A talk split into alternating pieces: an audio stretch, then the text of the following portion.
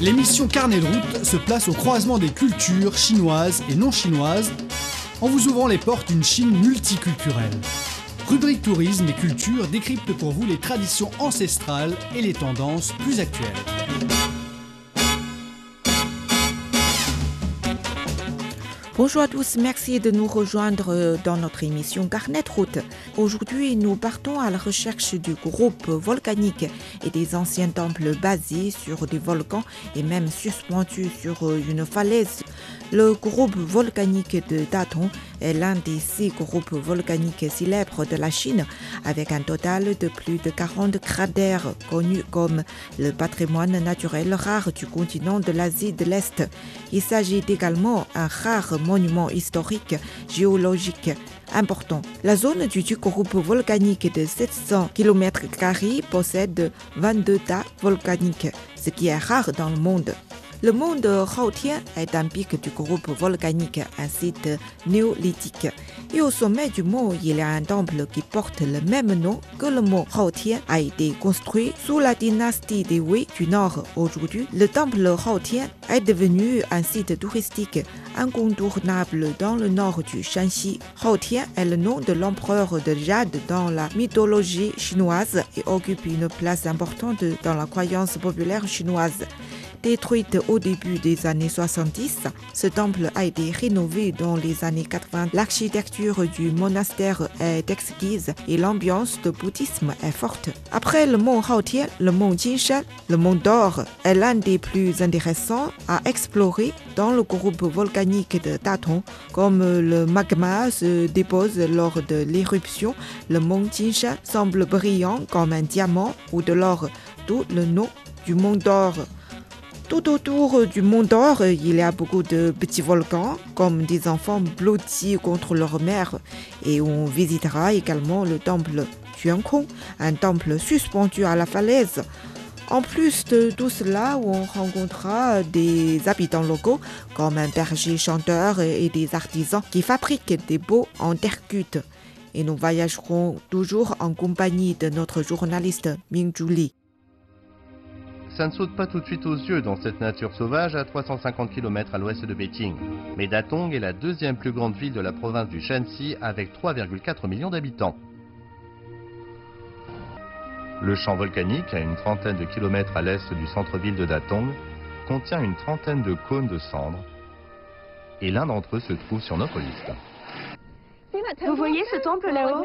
Eh bien, comme beaucoup de sites sacrés en Chine, il se trouve sur un terrain surélevé. Mais celui-ci est construit sur le site d'origine d'un temple qui a été construit il y a 1500 ans, sur le cratère même d'un volcan. Enfin, d'un volcan qui n'est pas actif, bien sûr. Plus précisément, il s'agit d'un volcan classé comme éteint, car il n'est pas entré en éruption depuis des dizaines de milliers d'années et ne devrait plus jamais y entrer. Donc, il n'y a absolument pas de souci à se faire pour gravir ces marches jusqu'au temple Haotien.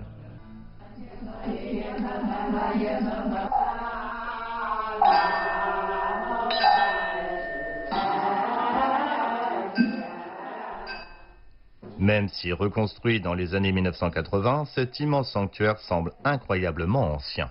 Le bouddhisme est venu d'Inde en Chine il y a 2000 ans via la route de la soie, s'implantant à Datong comme religion d'État pendant la dynastie des Wei du Nord.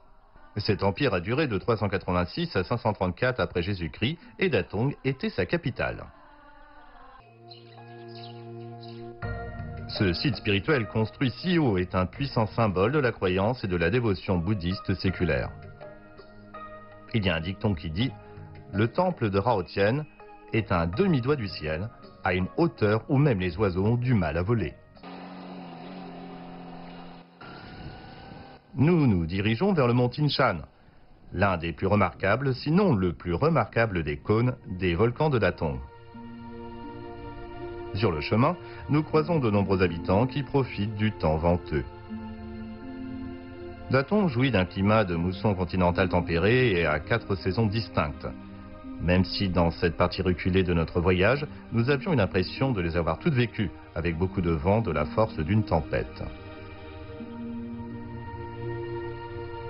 Les cerfs-volants ont été inventés en Chine et certaines sources affirment que leur existence remonte à 2500 ans. Ils étaient traditionnellement faits en bambou, en soie ou en papier. Les utilisations historiques incluent les tests de vent, la mesure des distances et la communication militaire. Apparemment, pendant les batailles, les soldats pouvaient même être transportés par des cerfs-volants et déposés dans des endroits stratégiques. De nos jours, le cerf-volant est un passe-temps populaire chez les Chinois, en particulier chez les générations plus âgées. Ces formes géologiques ont été formées lorsque la croûte terrestre s'est rompue. C'est généralement en raison des mouvements des plaques tectoniques. La chaîne de volcans de Datong est située à l'intersection de deux zones de faille régionales. À son pied se trouve un troupeau de moutons grignotant dans les pâturages clairsemés, ainsi que de curieux sons.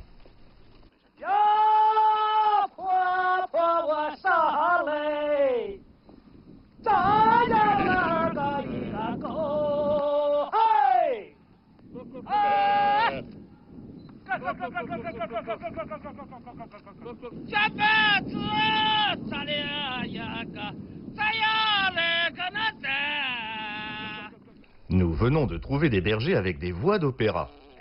Ce que nous entendons s'appelle Argentai.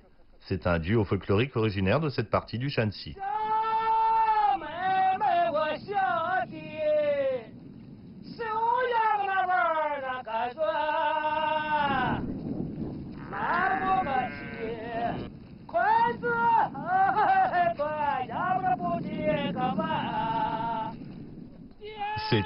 Très entraînante, n'est-ce pas? Il se trouve que ces bergers vivent dans le village voisin et l'un d'entre eux a aimablement invité notre équipe de tournage chez lui. Nous avons certainement accepté son invitation, mais la priorité est le mont Tinshan. C'est encore une journée de marche. Donc, je suis en train de gravir l'un des 30 volcans de Tatrong. Et la dernière fois qu'il était actif remontait à environ 60 000 ans. Et ce que j'ai dans ma main est un morceau de roche ignée, qui se forme lorsque le magma ou la lave se refroidit ou se solidifie. Et derrière moi, vous pouvez voir toute une surface de roche ignée noire et de poudre, qui apparaît une fois que la couche supérieure du sol brun a été enlevée. Continuons. Nos membres inférieurs brûlent sur cette pente. Mais il faut avouer que ce n'est pas tous les jours que nous pouvons grimper un volcan. Au cours de la période paléolithique, c'était un vaste lac. Les scientifiques ont déterminé, en étudiant les sédiments, qu'il y avait eu une éruption il y a 340 000 ans. La lave s'est déposée au cours des 280 000 prochaines années et les niveaux d'eau ont baissé, nous laissant aujourd'hui avec le mont Tingshan que nous gravissons. Et à mi-chemin de son sommet se trouvent des grottes sacrées. Vous savez, en grandissant en Australie, j'ai toujours trouvé que les grottes indigènes peintes étaient vraiment magiques. Et j'ai un peu l'impression de ressentir la même chose ici. Je veux dire, oui, peut-être que ce n'est pas aussi ancien, mais ça date tout de même de 500 ans. Vous voyez, il y avait autrefois ici un temple. Il n'en reste plus que ces œuvres d'art bouddhiste. Et si vous regardez vers le haut, vous remarquerez deux matériaux différents. Celui-ci est composé de roches ignées noires et celui-ci d'un mélange d'argile, de riz glutineux et de paille. Ils ont donc appliqué ce mélange, puis une fois que c'était sec, ils ont peint dessus. Et ce que vous pouvez voir sont ces œuvres d'art vibrantes, toujours très vibrantes. C'est un endroit très précieux, n'est-ce pas?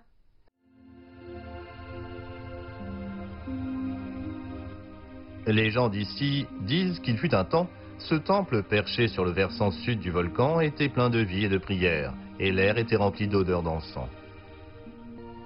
Nous essayons d'imaginer ce lieu plein de moines et de pèlerins bouddhistes.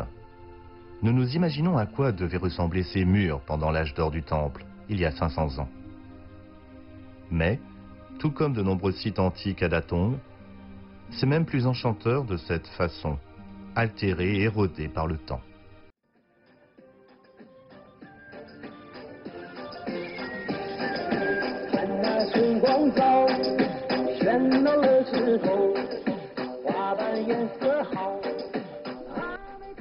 La majorité des petits hameaux dans le district Unjo de Datong sont parsemés au pied des volcans et portent le nom même du volcan.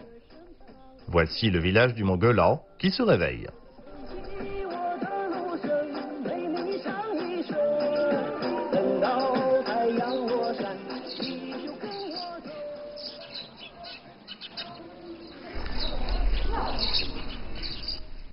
Les gens vivent une existence tranquille ici. dans un certain isolement, surtout avec la jeune génération partie chercher du travail en ville.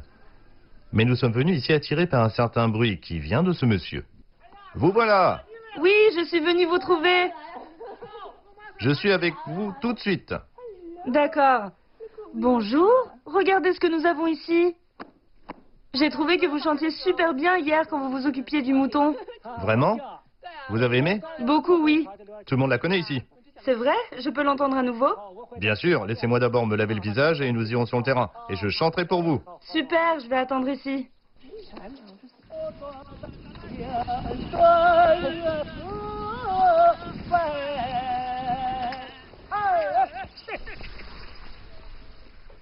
C'est un bon système sonore, non? C'est très certainement la meilleure course en taxi que nous avions faite. Je suis tellement contente d'avoir rencontré ce berger. Il est tellement humble, heureux, et mon Dieu, il a une superbe voix, n'est-ce pas? Eh bien, je me sens un peu mal qu'il doive travailler là-bas pendant que je me réchauffe ici. Mais il a insisté pour que je reste sur place. Et une fois qu'il aura fini, il viendra m'en apprendre un peu plus sur ses chansons folkloriques.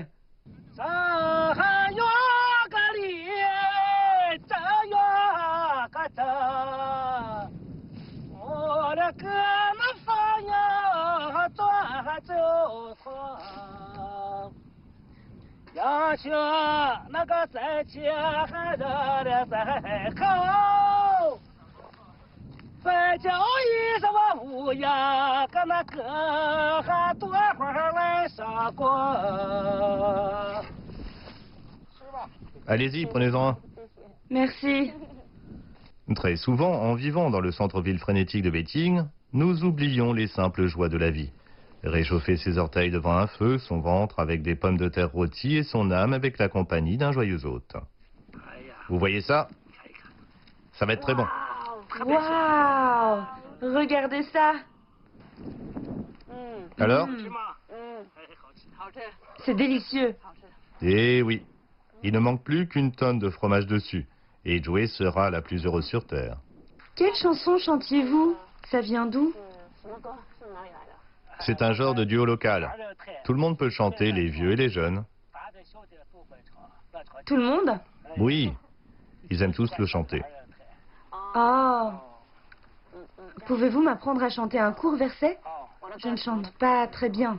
Prenez votre temps.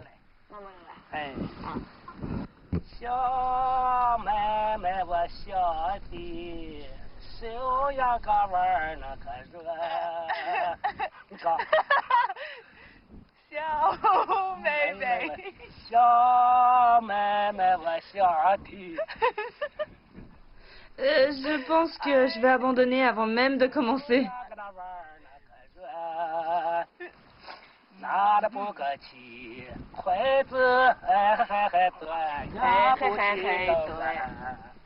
J'aime cette partie, on dirait un rire. Sounds like laughing. Qu'est-ce que ça veut dire C'est pour exprimer son amour. Exprimer son amour Oui. Oh Après avoir échoué à être l'autre moitié du duo Argentai, Joey peut faire quelque chose qu'elle sait très bien faire. Manger. Les pommes de terre rôties n'étaient qu'un apéritif. De retour chez Monsieur Dou, nous découvrons des délices dignes d'une taverne. Il s'agit d'un banquet dans un cadre très typique. Le repas est typique de la cuisine du nord du Shanxi. Et c'est un peu salé et gras. Et un peu plus calorique pour combattre le froid sec du climat de Datong. Et nous mangeons les jambes croisées sur un kang, un espace surélevé chauffé traditionnel chinois qui sert de lit la nuit et de salle à manger pendant la journée, ou tout ce que vous voulez. C'est parfait. Bien sûr, pour concocter un délicieux repas de datong, il faut utiliser les bons ustensiles de cuisine. Et c'est sans surprise que, pour faire de délicieux légumes braisés et du bœuf très tendre, chaque famille à datong possède ce pot en terre cuite très spécial.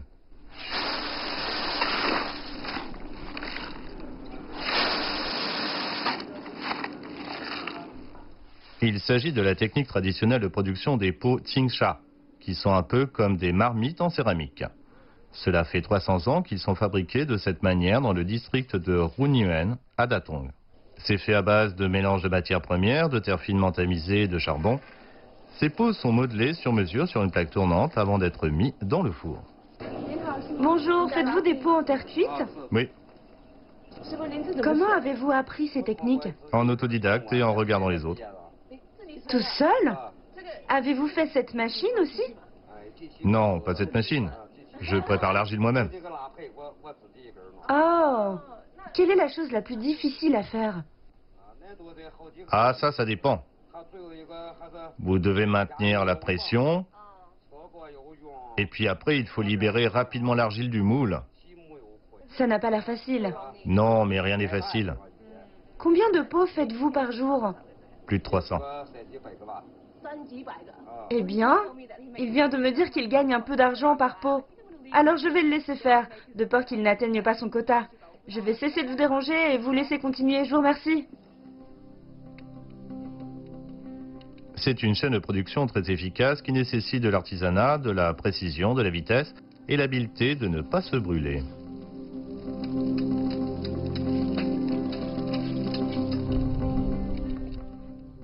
Lorsque les pièces d'argile sont placées dans leurs positions respectives, on les cuit à 1100 degrés Celsius. Une fois que les couvercles brillent d'une certaine teinte de rouge, imperceptible à nos yeux de débutants mais remarquable aux yeux des experts, les pots fumants sont rapidement retirés et transportés dans des fosses de terre où ils seront recouverts pour refroidir progressivement.